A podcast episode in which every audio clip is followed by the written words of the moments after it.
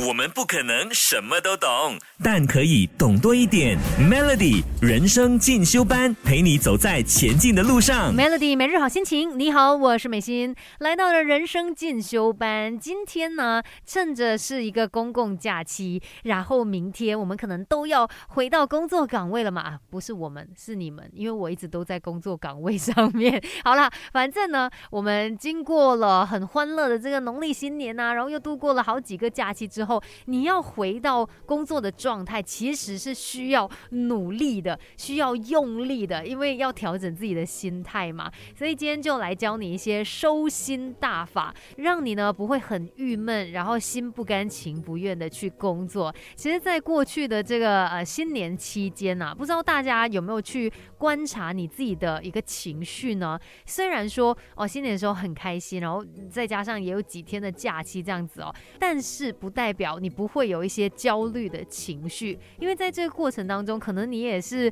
呃报复性的玩乐，甚至又呃一直熬夜啊，然后睡不够啊等等这样的一个情况，可能会有少少的焦虑。不过因为真的太欢乐了，让你无视了这一些焦虑。但是呢，到这个假期快要结束的时候，通常你就会深深的感受到你的焦虑了，会有那一种觉得怎么办？我的假期要没有了，我要回去上班了。面对现实这一件事哦，确实不是这么容易做到的。那来到这个阶段呢，就被称为是收假症候群，就是你完全意识到说假期要结束了，然后有一种感伤，为什么假期过得这么快这样子的一个情况哦。那这些呢，都是我们的必经之路。等一下呢，就来好好的告诉你，怎么样才可以收心，然后继续的回到工作的状态。给自己一个变得更好的机会，快来上 Melody 人生进修班。Melody 每日好心情，你好，我是美心。应该明天开始，大家就真的要收心，然后好好的来工作了吧？之前农历新年期间玩的很开心，然后我们又有很多的这个呃公共假期嘛，但是一切都过去了。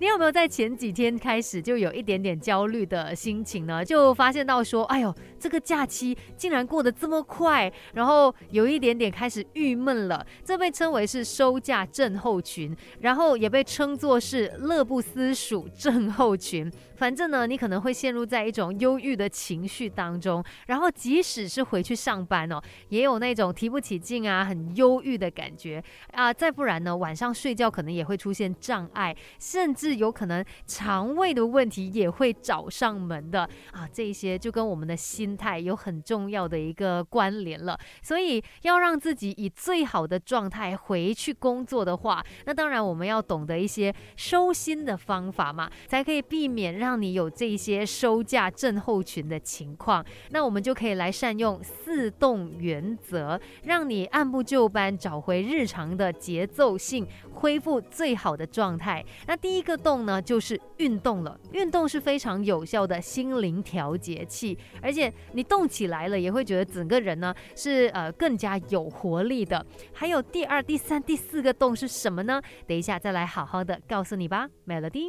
我们不可能什么都懂，但可以懂多一点。Melody 人生进修班，陪你走在前进的路上。Melody 每日好心情，你好，我是美心。假期结束不想上班吗？要怎么样调整自己呢？今天就来跟你说，你必须要动动动动，四个动哦，这个原则把它给学上来吧。第一个动刚才有说到嘛，就是运动。那运动真的可以调节身心，而且流完汗之后，哎，什么烦恼都没有了。再来第二个洞呢，就是进行一些休闲嗜好活动，尤其是以静态的为主。比如说，你可以看看书，听听歌，就是让你可能在之前新年期间啊，哇嘿啊嗡啊哇的那种很激动、很呃躁动的心哦，可以平静下来呀、啊。再不然，你也可以趁着这个时候去整理啊、之前跟大家拍过的这些照片啊、影片啊，也当做是一个回顾记录哦。在你回顾这一些照片、影片的时候，你也会回想起哦，其实我这个假期过得很好哎，非常的满足哎，那也可以帮你降低假期就要结束的那一种失落感。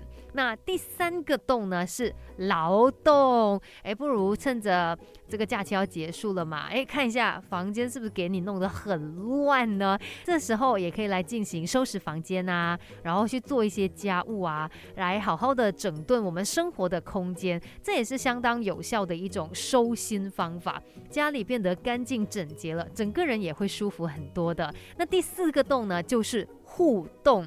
你可以主动的去联系那些自律的好朋友，比如说有一些人啊，他们真的像在新年期间呢，也不会打乱他们的生活节奏，还是固定说哦，可能我每天都要起床去跑步，然后每天晚上我都一定要看书等等。